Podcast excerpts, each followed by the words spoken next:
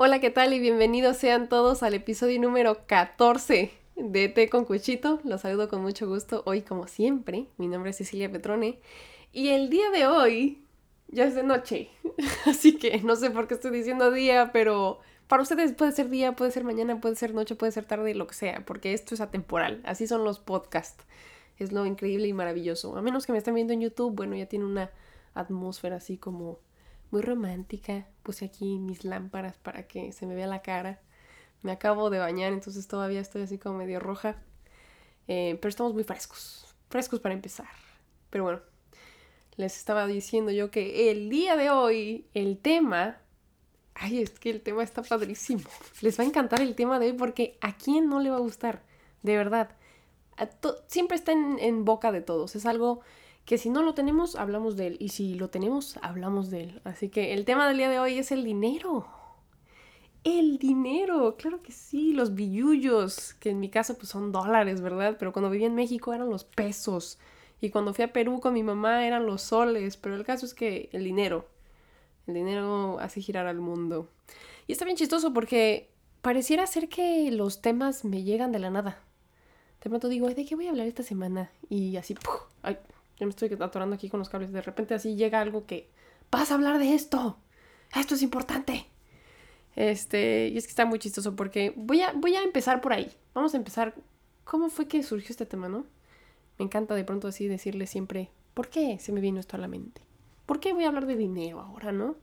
De pronto hablar del minimalismo y ahora hablar del capitalismo y el dinero, qué raro. Pero no, es algo, es que mm, está padre. Les juro que les va a gustar un montón. Pero bueno, ya les voy a dejar mi emoción por un lado y les voy a, voy a empezar. Claro que sí. Estaba yo en Netflix, como siempre, viendo a ver ahí qué ver y dije, ya no puedo estar viendo documentales de crímenes. Necesito otra cosa. Ya, Netflix, deja de ponerme esas cosas. Dame algo diferente. Y salió un como una microserie, no sé cómo llamarle, que es como pues son episodios cortos y este, es un documental, de hecho creo que ni siquiera es una serie, pero se siente como si fueran episodios porque relata eh, la situación económica de varias personas, eh, una pareja, un artista, un eh, basquetbolista, y cada uno tiene sus diferentes problemas o sus diferentes objetivos con el dinero.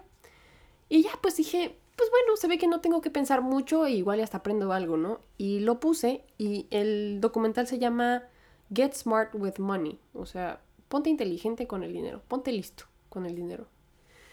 Y justamente pues están estos cuatro o cinco casos, no, me, no recuerdo bien cuántos eran, este, en el que, bueno, uno es una pareja que le está yendo muy bien y se quieren retirar jóvenes, entonces no saben qué es lo que necesitan hacer para, para lograr ese objetivo. Y luego el otro es un artista que trabaja en un bar de medio tiempo y del otro este, trabaja en un restaurante, o sea, tipo lo que hago yo. Este, yo así de, ay, creo que esa me interesa, ¿no?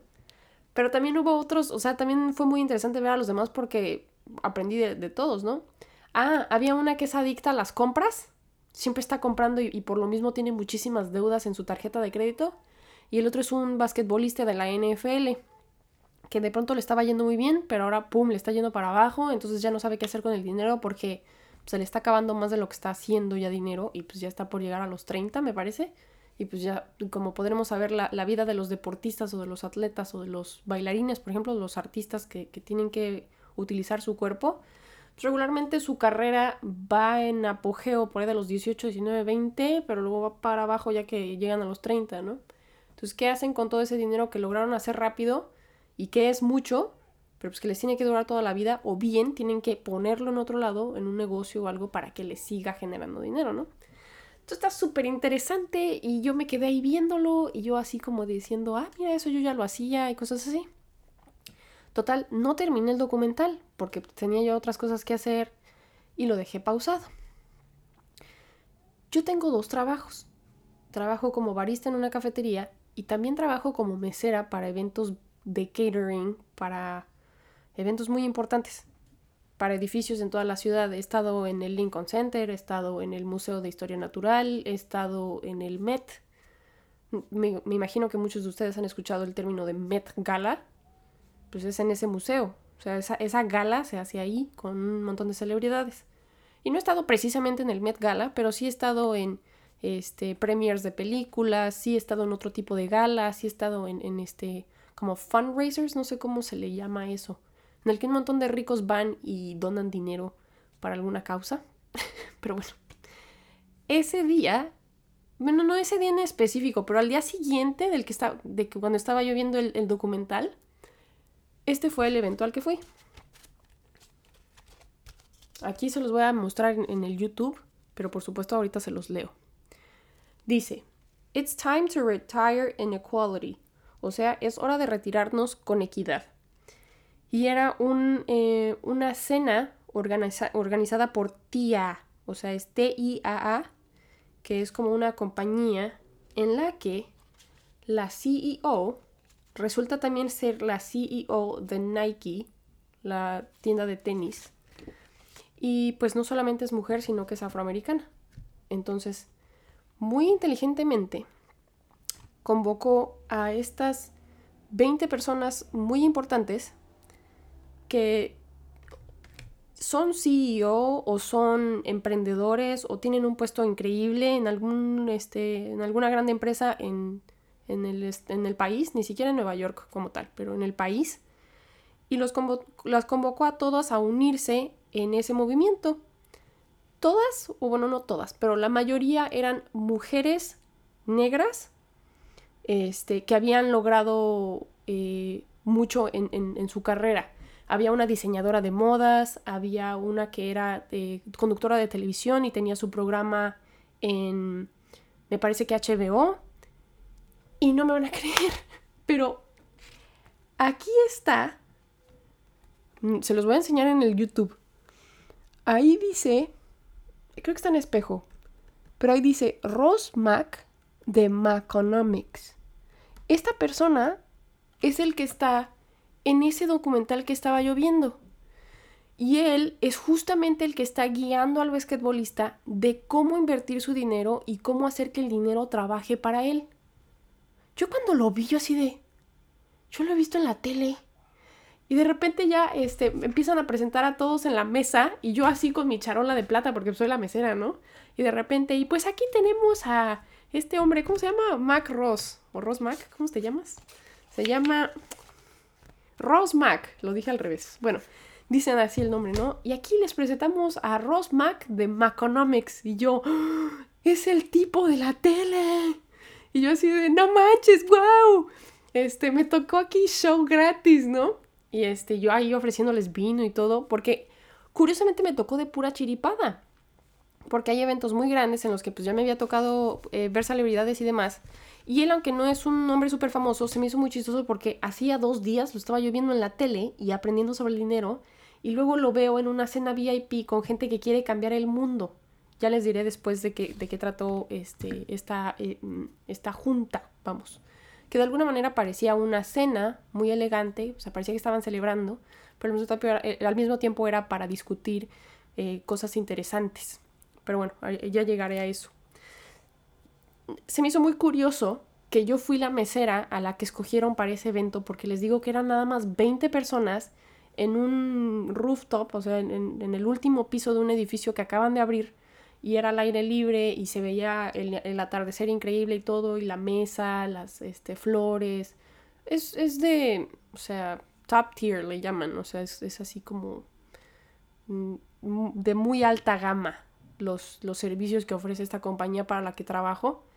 Y pues, este, no es para nada, ¿no? Pero trabaja con ciertos chefs y cosas. Entonces es toda una experiencia y tú eres parte de la experiencia como mesero, ¿no? Entonces está muy padre que me haya tocado ese evento tan privado. Y pues como yo realmente tenía que estar ahí parada para servirles, terminé escuchando de todo lo que hablaban. Y yo dije, esto parece azares del destino. En mi podcast voy a hablar sobre el dinero. y aquí ahora en mi cuartito, que nada tiene que ver con el maravilloso lugar ese súper guau, nunca antes visto rooftop de Nueva York, pero no le hace. También tenemos este, la, capacidad de, de transmitir nuestro mensaje, ¿no? Y qué mejor que transmitirlo en español, porque pues curiosamente ella estaba mencionando, ¿no? Dice, ahorita me estoy enfocando en, en la, comunidad negra y en las mujeres en específico, pero hemos de avanzar a las latinas, ¿no? Y yo dije, ah, pues mira, aquí su mesera es latina y los estoy escuchando. Y pasaré esta información en mi podcast. Que me escuche quien me tenga que escuchar. De ahí se empieza, ¿no? Pero bueno, vamos entonces a platicar sobre lo que platican los ricos empresarios en Nueva York. Esta em, fiesta era para crear eh, como awareness, ¿cómo se dice esa palabra en español? Eh, crear conciencia sobre la poca cantidad de personas que se retiran o que tienen un plan de retiro. Y el problema que, viene a través de, no haber planificado con tiempo eh, tu retiro y cómo mucho porcentaje de la gente joven hoy en día sigue con ese problema y que si se ponen a ver su, su, este, su realidad financiera, vamos, están metidos en problemas por lo que muy probablemente no alcancen a retirarse con, suficiente dinero. ¿Y por qué sucede esto y, qué es lo necesario para, para llegar a, esa estabilidad, no? Y ya pues ellos estaban eh, mencionando, eh, primero empezaron diciendo quiénes eran y cómo habían llegado casi casi que a la fama y a la fortuna, ¿no? Y fue muy interesante escucharlos porque han, sido gente que ha trabajado mucho para llegar a donde están, sobre todo siendo mujeres negras, afroamericanas, como lo quieran decir. Yo no, no me gusta maquillar mucho las palabras, no es como que lo estoy diciendo yo, o sea, no voy a utilizar el eufemismo tanto, porque pues yo soy una mujer blanca, ella era una mujer negra, ¿no? Pero es una mujer sumamente exitosa, sumamente inteligente y no debería haber este tipo de, distinciones, ¿no? O sea, espero que llegue un momento en la vida en el que no tenga que haber distinciones y simplemente es una persona, ¿no? Pero pues curiosamente ahorita esto es lo que marca quiénes son los nuevos ricos y cómo es que están cambiando la sociedad. Y eso me llena mucho de orgullo, la verdad. El ver a una mujer afroamericana eh, preocupándose por, las demás mujeres que todavía no tienen las, oportunidades y, ver cómo ella ya llegó hasta ahí y qué es lo que puede decirle a los demás, me pareció genial. Pero bueno, ella mencionaba que pues viene de un barrio muy pobre. Eh, su mamá me parece que pintaba pelo y el papá era eh, janitor, o sea, de los que limpian las escuelas, como barrendero más o menos. Pero que gracias a trabajar mucho y todos los días le pudieron dar una educación a esta muchacha sobre business, o sea, ella estudió business, negocios. Y pues eso la ha llevado a convertirse ya en CEO en una super empresa en Nueva York, ¿no? Y la relación que ella tiene con el dinero es muy distinta a la de una persona que nació con dinero. O sea, si nosotros comparamos su relación con el dinero a la que tiene un hombre blanco, rico, millonario y viejo tipo Donald Trump, no sé, es muy distinto porque dan por sentado que el dinero está ahí y ese privilegio simplemente nacieron con él, entonces no van a pensar que el dinero va a faltar después o que tienen que usar de manera inteligente el dinero porque simplemente está ahí, lo toman por sentado. Y lo mismo sus hijos, ¿no? O sea, no es como que se tengan que poner a planear. Pero a alguien que le costó el llegar hasta donde está y, la planificación que tiene y la, la, idea que tiene sobre cómo usarlo fue lo que le, le, ayudó a abrirse las puertas en un lugar tan difícil y tan, y tan pues monopolizado, ¿no? En el que realmente solamente entraban ciertas personas porque ya prácticamente pues, eran hijo de, no por sus propias herramientas, no por su propia inteligencia, no por su propio, este, organización, ¿no? Y pues ellas mencionaban, ¿no? ¿Cómo podemos ayudar a los jóvenes de ahora? ¿O qué es, qué es lo que están haciendo los jóvenes de ahora que no les permite avanzar? O, o pensar que pueden llegar hasta donde nosotros estamos, ¿no? Ahora sí, comiéndonos esta, esta cena tan maravillosa que es del chef fulano, bueno, la chef fulana y este, el sommelier fulano que nos está ofreciendo estos vinos tan especiales, ¿no? Y este, y el de Maconomics, él se, él se enfoca mucho en la inversión. Si tú tienes, por ejemplo, vamos a, vamos a empezar por ahí, vamos a empezar con invertir.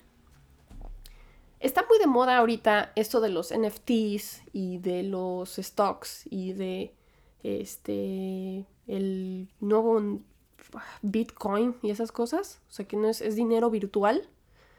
El oro también puedes invertir en oro.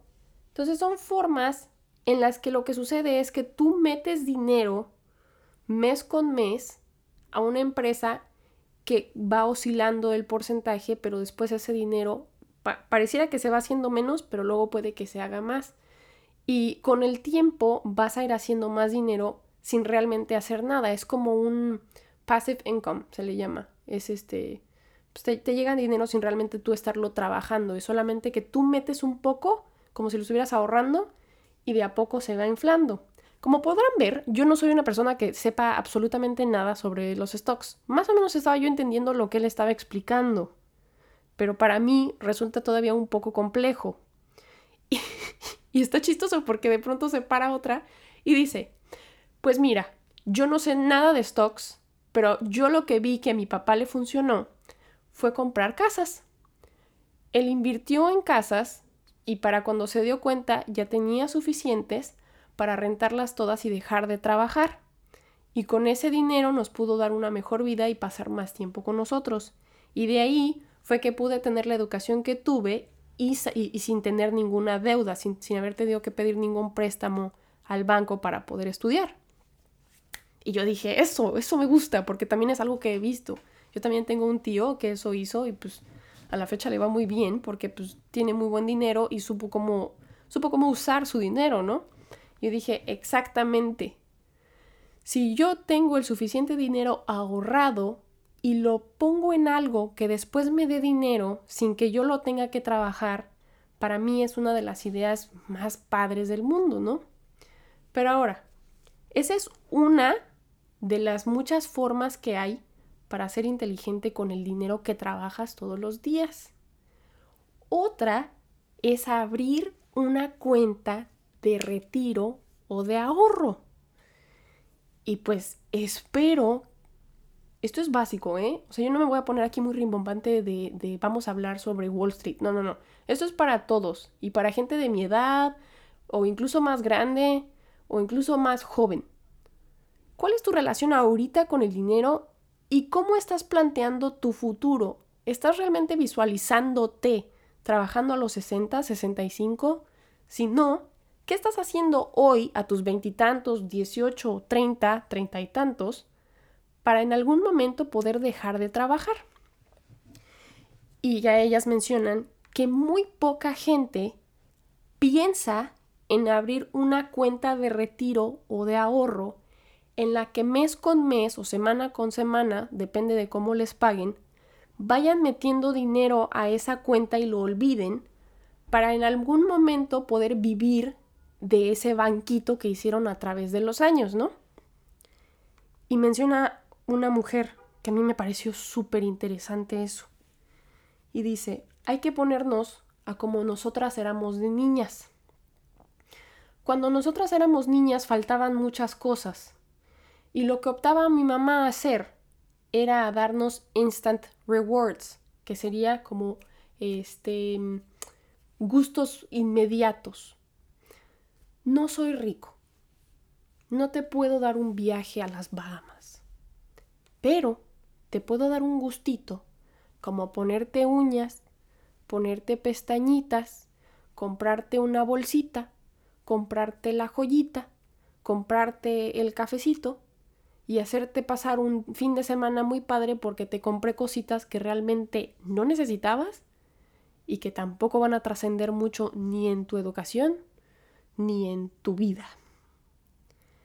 Así que, suena muy eh, drástico, dijo la mujer, pero yo acabo de tener un bebé hace tres meses y ahorita estoy embarazada del segundo. ¿Qué fue lo primero que hice cuando nació mi bebé? Abrirle una cuenta de ahorro. Y todas así de, ay, sí, salud por eso, ¿no? Estaban ahí todas las mujeres este, emprendedoras y ricachonas eh, brindando porque están construyendo riqueza también para sus hijos en un futuro, ¿no? O sea, no le pongas pestañitas a tu hijo o hija. no le compres el heladito. Mejor pon ese dinero y dile, hoy no, hoy no hace falta que compremos helado. Llegando a la casa comemos o, te hago un, un, este, algo, algo hecho acá, en casa, ¿no? O sea, porque allá en la casa hay galletas, ¿no? Por poner un ejemplo. Entonces, ahorro ese dinero y te lo pongo en tu cuenta. Para cuando tengas 18, no te tengas que estar preocupando por pagar la escuela, por pagar la deuda, porque no tienes dinero, porque no puedes eh, pagar tus primeros meses de renta. No, ahí ya tienes con qué empezar. ¿Me explico? Y lo mismo va para nosotros mismos. ¿Qué estamos haciendo nosotros mismos para nuestro yo del futuro? ¿Y por qué no lo estamos haciendo? Dice una mujer también, otra por ahí, pide el, el micrófono, ¿no? Y dice, yo lo que puedo observar en la gente de hoy, o los jóvenes de hoy, en los que pues, de alguna manera nosotros estamos en, esa, ese lapso en el que ya no somos los jóvenes de hoy, pero ya podemos ver a, a la generación Z, creo que le llamaron, es que están muy preocupados por su imagen, muchísimo más que antes, porque todo está en digital. O sea, el Instagram y todas estas plataformas nos obsesionan con la idea de que tenemos que tener cierto tipo de vida para ser felices o para parecer exitosos. Entonces, ¿a qué, a qué, qué, qué terminan haciendo estas personas para poder tener ese estatus? Crédito. Endeudarse. Porque prefieren poder sacarse en ese momento la foto en el brunch fulano, en el rooftop en la ciudad o vivir en cierto departamento que no pueden pagar para tener este, esta idea, porque al final y al cabo, mañana no importa. Y mencionaba ella misma, ¿por qué creen que a la gente de hoy en día no le importa el mañana? Y todas así como de, pues, por mensos. y ella dice, por incierto. Venimos de tiempos sumamente inciertos en los que los jóvenes de hoy realmente no creen que vaya a existir un futuro, porque estamos bombardeándolos con mensajes sobre el fin del mundo, el cambio climático, el coronavirus, eh, etcétera, etcétera, etcétera, etcétera. Mejor vivo ahorita, porque no creo llegar a los 65, ¿para qué me preocupo? No creo llegar tan viejo, mejor me gasto mi dinero ahorita, ¿no? Yo lo. O sea, vida solo hay una y nunca voy a volver a ser joven, entonces me lo chuto todo en un par de tenis nuevos y en una botella, ¿no? Porque es más fácil, porque es lo padre, porque, porque quiero apantallar a los demás. Y olvidamos que realmente no es así. Es un 90% factible que vayas a llegar a esa edad, que vayas a llegar a ser viejito y ya no quieras trabajar. Y no que no nada más no quieras, ¿no? Que no puedas. Necesitamos tener una este, mente enfocada a, hacernos cargo de nosotros mismos mañana. Porque ese dinero que estamos ganando ahorita puede ser que estemos gastando más de lo que realmente deberíamos. Porque no estamos siendo totalmente conscientes de en qué y para qué estamos usando el dinero. Regresando también a este documental, un poquito paréntesis fuera de, de la cena VIP que me tocó observar había, eh, observas cómo, cómo, gasta una familia promedio en Estados Unidos. Y cómo la, cantidad de cosas que compran cuando van al súper o el, el, coche que traen y cuánto gastan, cuánto gastan en renta, etcétera, etcétera, ¿no? Ay, la cantidad de, de juguetes que les compran a los niños, cosas así. Y llega esta persona que a mí me pareció genial porque el tipo es muy similar a como yo pienso. Y les dice, de hecho, esto también se lo aprendí mi mamá, metiendo a mi mamá en el episodio de hoy porque pues, no, no puedo irme sin no meterla, ¿verdad? Pero mi mamá siempre ha sido bien ahorradora, ¿no? Por ejemplo, vamos al centro comercial y va a haber cinco tipos de papel de baño. Mi mamá va a ver cada precio de cada uno y luego ver qué cantidad de papel de baño trae cada uno para ver cuál le conviene más. Y sí, una ida al súper, en vez de ser 30 o 40 minutos, con mi mamá puede que sean dos horas. Y conmigo lo mismo, porque yo voy a hacer exactamente lo mismo que mi mamá. Voy a ver los precios y luego comparar los tamaños, etcétera, etcétera, para ver en dónde me puedo ahorrar un poquito más. Y en vez de ganar, en vez de gastar 500 en súper, gasto 250, ¿no? Porque es posible. Es posible, de verdad que lo es. Pero pues de pronto nos da flojera o nos dejamos llevar por el paquetito bonito o porque el que salió en la tele o porque el que se ve más rico, cuando te están vendiendo exactamente la misma cosa, ¿no? Nada más que pues no quieres porque es la marca genérica, pero créanme que eso les va a ayudar muchísimo después. Incluso ni siquiera en un futuro de, ay, aquí a, de aquí a 20 años cuando tengas 65. No, en una emergencia.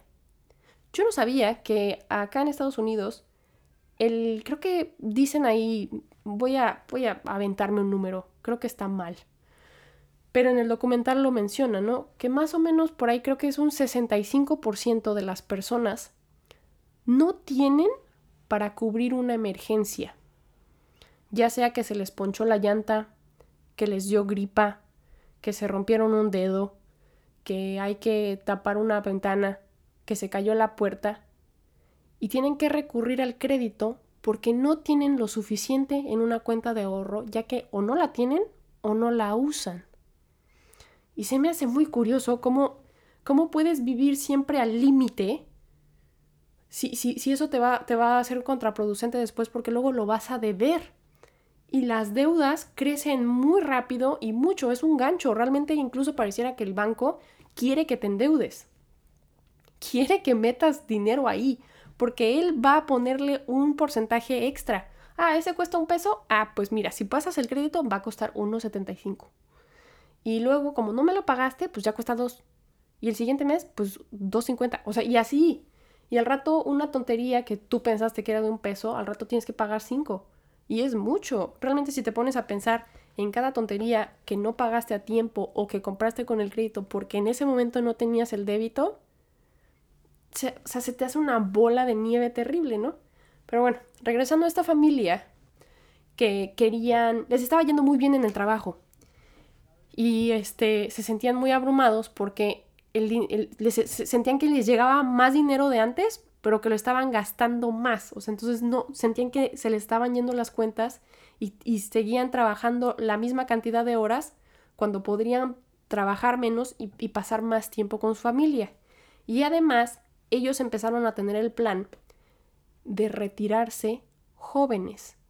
O sea, ¿sí? en vez de retirarte a los 65 o 70, te retiras a los 40 porque les estaba yendo muy bien en el trabajo y a los dos, los dos estaban trabajando, no nada más él o ella. Entonces, él les menciona, ¿no? Si su plan es retirarse a los 40, es posible.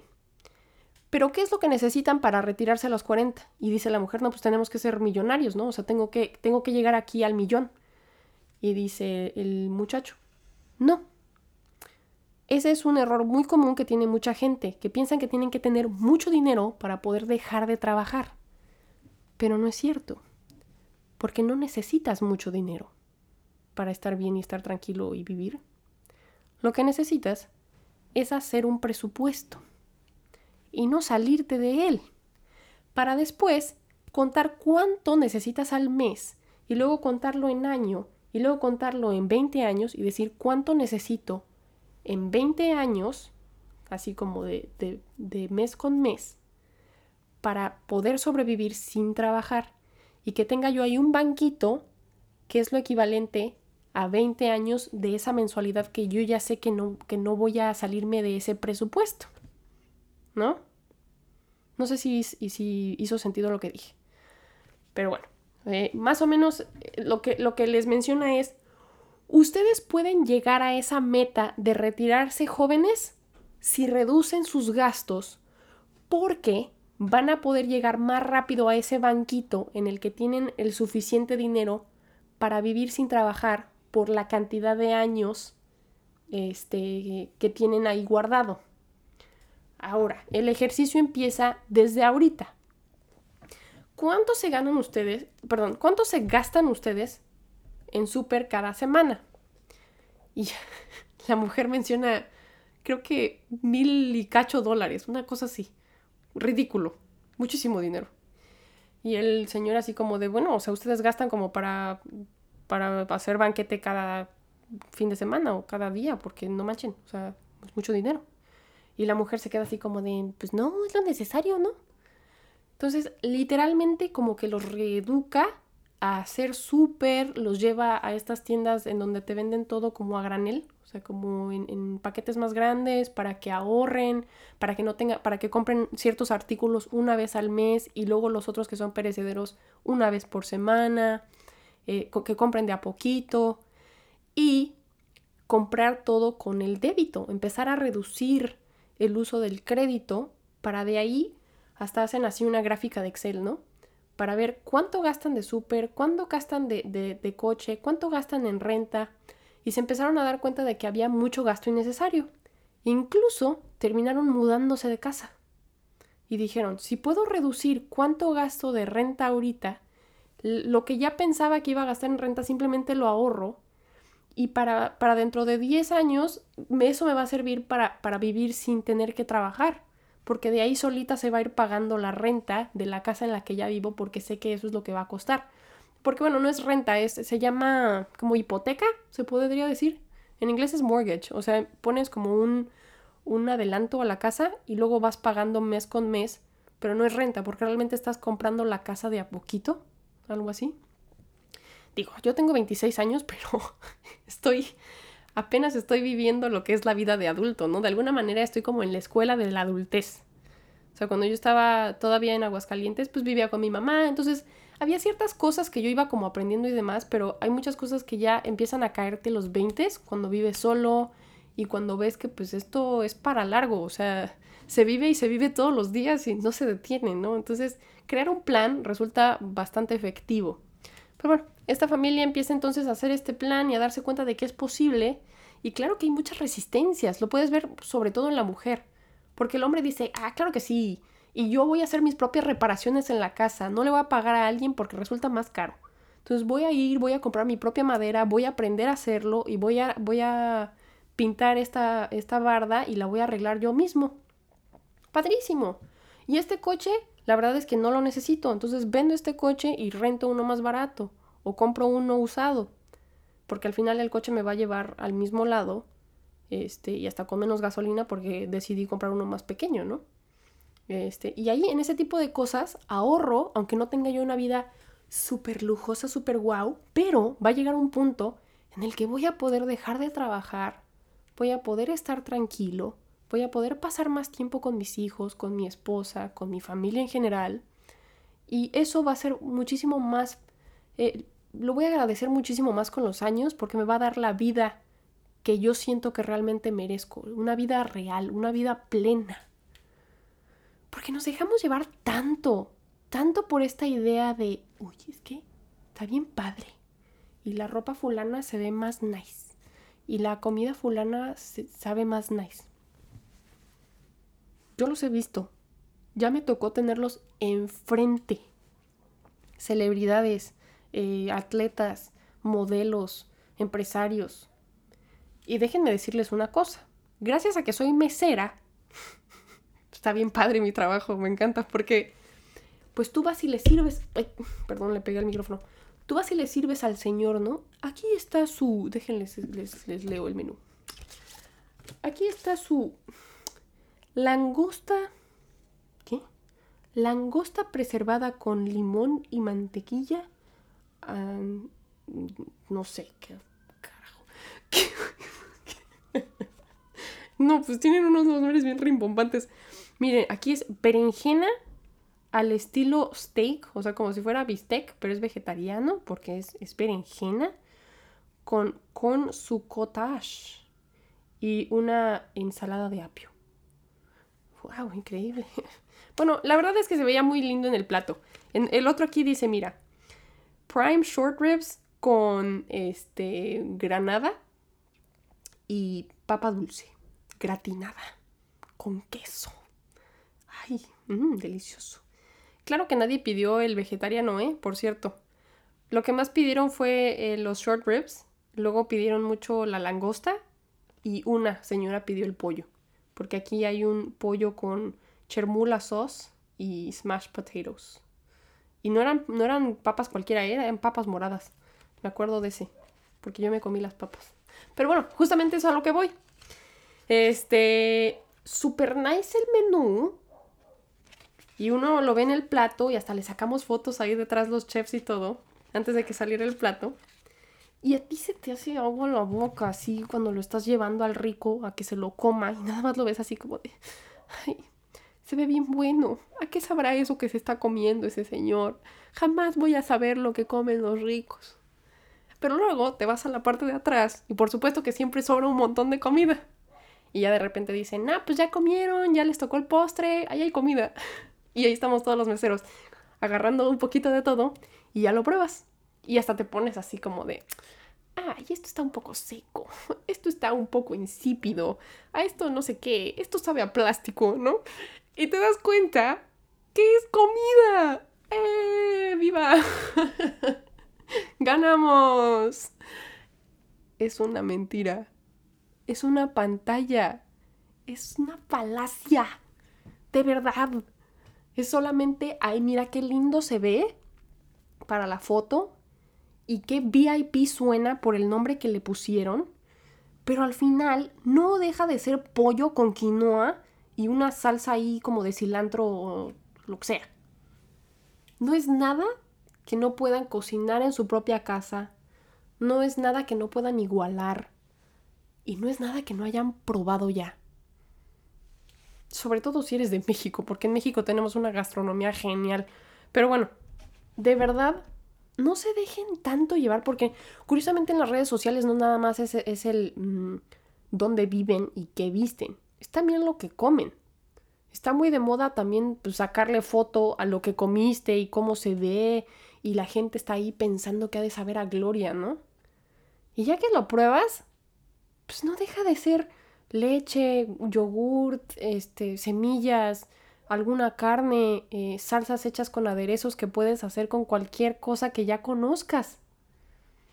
Pero nos dejamos llevar, nos dejamos, nos dejamos envenenar la mente con el truco ese de que seguramente el del es mejor. Seguramente el del está más chido. Porque el pasto siempre es más verde del otro lado, ¿no? Y es una tontería porque realmente sí está pagando más esa persona, ¿eh? Eso sí no es mentira. Esa persona para poder haber tenido esa cena con ese servicio y esta falacia y esta aventura hermosa, le costó. Pero hay cosas que cuestan más que lo que realmente estás haciendo. Ahí lo caro era yo, la mesera y el mantel. Y esto no es mentira, ¿eh? Sí se, los estoy, sí se los estoy diciendo en serio. Lo más caro en un evento son los manteles, las flores y los meseros de verdad. Me van a decir, Cecilia, no manches, pero así es. Porque ya a veces ni velas usan, son como unas lamparitas reusables. Entonces, de verdad, es una tontería. Tú te puedes servir exactamente el mismo bistec con la mitad o más de dinero, aunque no te la sirva Cecilia Petrón en una charola de plata, pero te vas a ver exactamente igual. Y eso me emociona mucho y me emociona mucho poder decírselos. Porque uno, uno así piensa, ¿no? Y de hecho ellos lo mencionaban así como de, sería bueno poder tener a, Kim Kardashian sentada en esta mesa y poder tener esta conversación con ella para que ella también eh, dé este mensaje y deje de dar el, eh, como la otra versión del mensaje de gástate todo tu dinero y, y, este, cambia toda tu cara para cambiar de etnicidad y este, lo que importa es lo de afuera, ¿no? Casi, casi. Pero se me hizo muy padre eso, o sea, yo dije, bueno, hay algunas contradicciones, ¿no? O sea, como de, pues somos ricos y gastamos como ricos, pero de alguna manera también queremos que los demás tengan oportunidades dentro de sus propios parámetros, ¿no? O sea, que, que, tengan acceso a retirarse, que tengan más oportunidades en cuanto al dinero, que no tengan deudas en el crédito, cosas así. O sea, y, y a mí me reiteró mucho eso, y era algo que no había pensado, honestamente. Dije, bueno, si ya sé, si ya sé que al final el rico no es más, porque su casa sigue siendo una casa, su coche sigue siendo un coche, su comida sigue siendo comida y su ropa sigue siendo ropa, no tengo que llegar a gastar tanto como gasta él para estar tranquila y estar contenta y tener una vida plena por lo que no importa qué haga. No importa si soy mesera, no importa si soy chofer, No importa si soy CEO de una gran compañía. Lo que importa es la relación que tenga yo con el dinero. Porque no sé si ustedes se acuerdan de MC Hammer, el que canta Can't Touch This. Can't Touch This. Bueno, el tipo. ahorita les voy a dar otro ejemplo también. Pero bueno, ese tipo se hizo millonario por esa canción que cantó. Y él dijo: Genial, soy millonario. ¿Qué hacen los millonarios? Compran una supermansión y este, compran un super yate y se van de vacaciones y se compran joyería. Y luego ya no pudo volver a sacar otro disco, ya nada le pegó y todo se convirtió en deudas porque pues si tienes una casa cara vas a seguir teniendo que mantener esa casa cara, no es como que la compres una vez y ya, ¿verdad? Entonces tienes que seguir ganando esa misma cantidad de dinero toda tu vida para poder seguir manteniendo ese estilo de vida en específico. Entonces pues claro que terminó en la ruina. Y luego en este documental está este jugador de la NFL que, como les mencionaba yo al principio de este episodio, tu carrera va como increchendo, pero de repente se va así para abajo, ¿no? Y él cometió el mismo error que cometen muchos. Compró tenis, relojes, joyería, una super casa, la casa para la mamá, un coche, un coche para la mamá. Pero el dinero se le empezó a ir para, o sea, como si se lo hubiera llevado el viento. Y fue ahí donde, pues, acudió a este hombre que se llama Mac Ross el de Maconomics. Y pues ya de alguna manera fue un poquito más inteligente con su dinero, buscó dónde invertirlo e incluso empezó a dar charlas. Lo vemos ahí en un barrio este, de como latinos y afroamericanos y pues todos, todos se, ven como él, ¿no? De alguna manera. Y dice, yo sé que su sueño es ese. Yo sé que su sueño es darle muy duro al deporte y llegar a la NFL como yo para poder comprarse estos tenis y comprarse esta chamarra pero déjenme decirles que es pura mentira, ¿no? Incluso, de hecho, o sea, no menciona que la chamarra que trae puesta, o sea, fue un ejemplo. Él trae ropa muy simple. Pero él dice, yo sé que ustedes añoran y aspiran a llegar a cierto nivel porque añoran comprarse cosas y verse de cierta manera, pero déjenme decirles que es pura mentira. Lo que necesitan hacer es invertir bien su dinero y ser inteligentes con él para que su dinero después trabaje para ustedes. Y yo dije, pues es, es, totalmente cierto eso y la verdad es que me da gusto que, pues la gente ya sí, ah, sí, como que ya de alguna manera son más abiertos, ¿no? A decir cuánto ganan, qué hacen, qué están haciendo con su dinero, cuál es su cuenta de ahorro, etcétera, etcétera, ¿no? Eh, de, hecho, la gente es muy abierta acá a decirte cuánto gana, cuánto debe en el crédito. A mí eso me parece muy interesante porque por lo mismo he aprendido muchísimo y también me he limitado a, cómo utilizo el crédito y esas cosas. Este, y bueno, solamente quiero como darles una, eh, como una pequeña reflexión ya por último, que, que pues de alguna manera también tiene que ver con el dinero, ¿no? Es también una, como, como un estado mental, decían estas mujeres que ya pues alcanzaron el éxito, ¿no? Podemos decirlo así. Son mujeres exitosas que, que ya, ya lograron lo que necesitaban en la vida y ya, gracias a eso, pudieron darle una buena vejez a sus papás y un buen futuro a sus hijos. O sea, ellos no solamente lo lograron para sí mismos, sino que ya resolvieron la vida de sus papás y resolvieron la vida de sus hijos. Y ellas están muy orgullosas de, eso y se sienten muy tranquilas por eso y se sienten muy agradecidas con la vida por eso. Y quieren de alguna manera también eh, pasar la información, ¿no? O sea, que, que los demás pudieran vivir en esta gloria en la que vivimos nosotros, ¿no? Y menciona una de ellas que es un estado mental, que hay que, de alguna manera, vivir en este estado como de agradecimiento, como de idea de abundancia, dijo. Hay que vivir con la idea de abundancia porque eso va a traer a que venga más abundancia a ti. Si estoy, siempre pensando que el dinero me falta y que, que soy esclavo del dinero, en efecto siempre me va a faltar y siempre, siempre voy a tener que estar como buscando el dinero. Pero si yo hago que el dinero trabaje para mí y yo lo hago una herramienta que yo utilizo para mi propio crecimiento, el dinero no me va a faltar.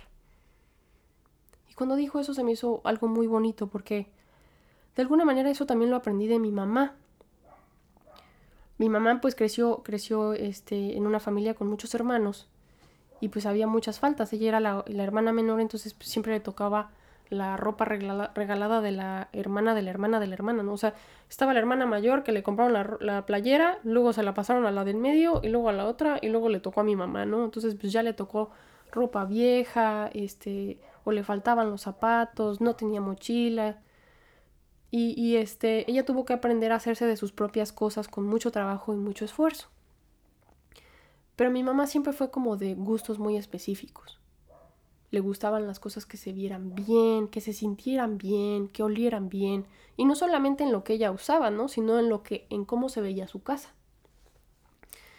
Y de repente traía un tapetito o un cuadrito a su casa y su mamá se enojaba mucho, mi abuela. Y ella le decía, ¿por qué vienes y cuelgas esto? Ni que fueras rica. ¿Por qué vienes y piensas que, eres rica y, cuelgas cosas que colgarían los ricos? Y mi mamá no entendía a qué se refería. Ella lo único que quería era que la casa se viera limpia, organizada y bonita. A ella realmente no le había costado la gran millonada haber puesto el espejito, el detallito, el cuadrito. Solamente era salir de esta idea de que, como somos pobres, tenemos que asimilarnos como tal y vivir de cierta manera. Eso no es cierto. No se necesita mucho dinero para tener un mueble que te gusta o que te, que te inspira tranquilidad. De hecho, les voy a decir, eh, ahorita los que, están, lo que me, los que me están viendo en YouTube y ahorita que mencioné mis muebles. Ese mueble que está ahí atrás, este, que es donde, donde pongo mi ropa, lo encontré en la calle. lo tiró alguien que pues ya era como limpieza de, verano o una cosa así y estaba a pie de calle este, y decía gratis.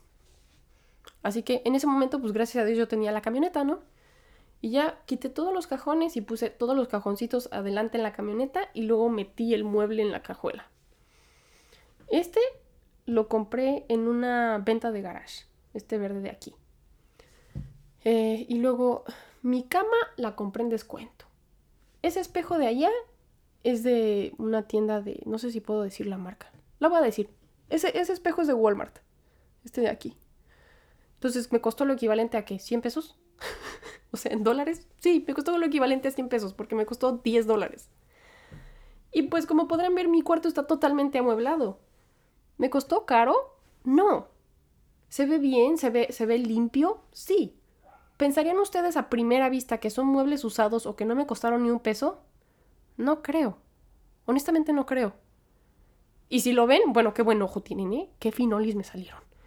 Pero honestamente, como yo soy la que los ve todos los días y yo soy la que los usa, honestamente a mí no me hace mucha diferencia haber comprado un mueble de 500 dólares, 700 dólares en IKEA.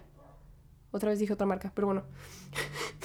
este, no me, no me, no hay mucha diferencia a este mueble que me encontré en la calle y que yo dije voy a aprovecharlo y voy a utilizarlo para mí. Y sí, en efecto, algún rico por ahí lo aventó, pero yo no voy a dejar pasar esa oportunidad y no me voy a sentir menos porque estoy utilizando algo que alguien más tiró, ¿no? Y tampoco me voy a hacer de la idea de, pues es que como yo soy mesera y soy barista en un café, pues nada más aspiro a, cosas de, de, cierto precio, ¿no? O sea, no, no me puedo no me puedo ver a mí misma eh, disfrutando de, de las cosas. Claro que no, porque esa misma cosa la puedes encontrar a menos precio. Igualito que la cena que se comieron los VIPs. Así se las dejo. Lo mismo, pero más barato. Creo que eso es un. Eso es un. ¿Cómo? Como un eslogan, ¿no? De algo. Eso que acabo de decir. No me acuerdo de qué es. He estado diciendo yo muchas marcas, a ver si no me, a ver si no me reportan y me dicen, me vas a tener que pagar derechos de autor. Estás utilizando cosas que no son tuyas. Ay, perdónenme, amigos. Pero bueno, ahí está, o sea, de alguna manera se entendió, ¿no? O sea, podemos igualar muchas experiencias, podemos realmente hacer muchas cosas sin tener que pagar tanto por ellas. No piensen que las cosas valen porque son caras. Creo que tenemos mucho también esa idea y, y eso no nos deja avanzar y no nos deja ser felices. Sean felices. Sean felices, de verdad. Sean agradecidos con lo que tienen. Y aprendan a ahorrar. Es una maravilla poder ahorrar este, y, salir, de, salir de aprietos cuando se necesita, o, tener la, esa paz de decir, en algún par de años, esa cuenta que estoy metiéndole un pesito todos los días, me va a ayudar a dejar de trabajar en algún momento, porque voy a poder vivir ahí un par de años sin tener que preocuparme. Creo que eso es muy, eso es muy valioso y es algo que todos podemos hacer y que, y que no nos inculcan nos inculcan mucho esta idea de todos podemos gastar, ¿no? No nos inculcan la idea de todos podemos ganar y todos podemos eh, salvar nuestro dinero y utilizar nuestro dinero a nuestro favor. Tenemos mucho esta cultura de gástate tu dinero, deshazte de él casi casi. O sea, como si te picara tenerlo, así de ya me lo gané y ahora ¿en qué lo intercambio? En nada. En más dinero. Haz que ese dinero te dé más dinero del que ya tienes. Y ese dinero no puede, no, no, en, no en, un sentido de, de, físico. El dinero incluso te puede dar más tiempo. Más tiempo con tu familia, más tiempo eh, descansando, más tiempo eh, viajando, conociendo lugares, ¿no? Y pues creo que ahí se las voy a dejar. Voy a, voy a ver en mis notas, porque aquí tengo mi iPad y luego hay cosas interesantes que como que escribo. Digo, yo soy bien desorganizada, o sea, se fijan en mis notas, son así como, no sé si, si las puedan ver los que me ven en YouTube, pero es así como, pues, em, frases eh, abiertas. Em, pero sí, sí, de alguna manera es, eso, este, es esa línea entre lo austero y el exceso, ¿no? Encuentren, me encanta reiterar eso, parece, ahora que, ahora que lo pienso, sí son capítulo episodios, porque pareciera que de alguna manera sí reitero cosas que digo en, episodios anteriores y pues se ligan con el nuevo episodio. Entonces puede ser que por algo inconscientemente les llame a yo a estos, este, a, estas intervenciones en el podcast capítulo episodio. Pero bueno, como les mencionaba yo en el episodio del minimalismo, hay una línea, ¿no? Entre la abundancia o el exceso y la austeridad o la falta. Encuentren su punto medio. Y es muy factible que el trabajo que tengan ahorita les pueda ayudar a crear ese plan de retiro y a buscar esa estabilidad de a poco.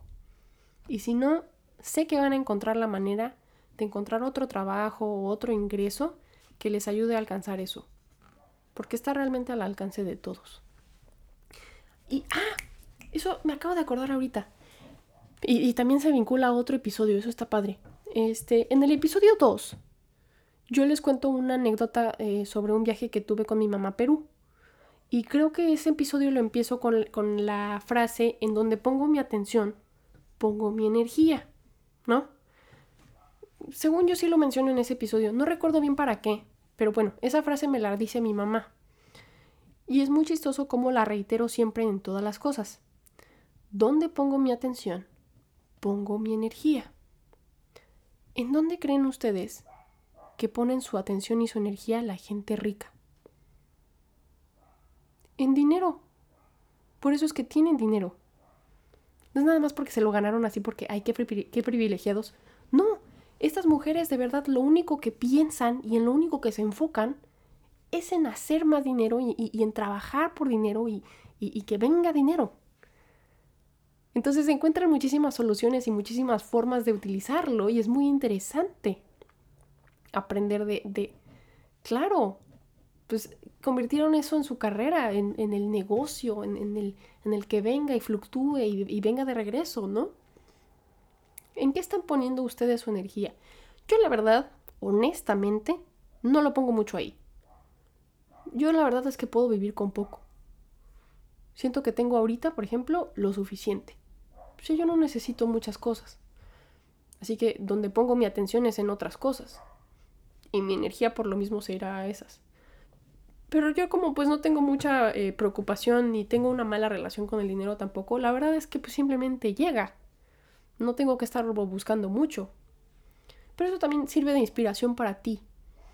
Si tienes cierto objetivo con el dinero en específico, conviértelo en tu objetivo y pon tu atención y pon tu energía ahí. Pero ponlo bien, o sea, no nada más por capricho, ¿no? Así de, ay, es que quiero ser rico. ¿Por qué? ¿Por qué piensas que quieres ser rico? ¿Qué sientes que es lo que te falta y que no puedes pagar? ¿Y que sientes tú que te haría más feliz? Son ejercicios simples. Y realmente hay cosas que, yo creo que están al alcance de todos si, si, si encontramos la manera. Este. Y pues bueno, ya de alguna manera siento que, que reiteré suficiente eso. Y encuentren apoyo en otras personas también. O sea, si, si salen de pronto con alguien a un café o algo, gasten menos. Diviértanse platicando. Cuando sea Navidad, eh, disfruten del uno del otro. No tanto del regalo que te dieron. Bajémosle un poco al consumismo. Vayan al restaurante porque pues, las gorditas están bien buenas, no porque es el último lugar y hay que tomarnos la foto ahí, porque seguramente ahí les van a enjaretar la cerveza más cara. Nada más porque el lugar está bonito, no porque la comida sea más buena. Son pequeños ejercicios que al final se van a traducir en, en otras cosas mucho más valiosas pues ahí se las dejo. Espero que, espero que haya sido divertido este episodio. Yo me emocioné mucho con este tema, espero no haber redundado mucho por lo mismo, porque pues cuando yo me emociono con algo, como que siento que, reitero varias veces la misma cosa, pero pues así se las dejo. Este, vivan todos los días y vean documentales en el Netflix, está padre. se aprende mucho todos los días. No de crímenes, por favor, porque yo tengo ahí un problema ya. O no sé si a ustedes también les pasa que a mí siempre me está orillando a ver esas cosas, pero no, no, no, no, no. De pronto me llena de cosas muy negativas y no queremos eso. La verdad es que hay otras cosas muy padres que ver y que, que, te, que aportan mucho. Pero bueno, les mando un abrazo a todos y nos vemos en la próxima. Chao, chao.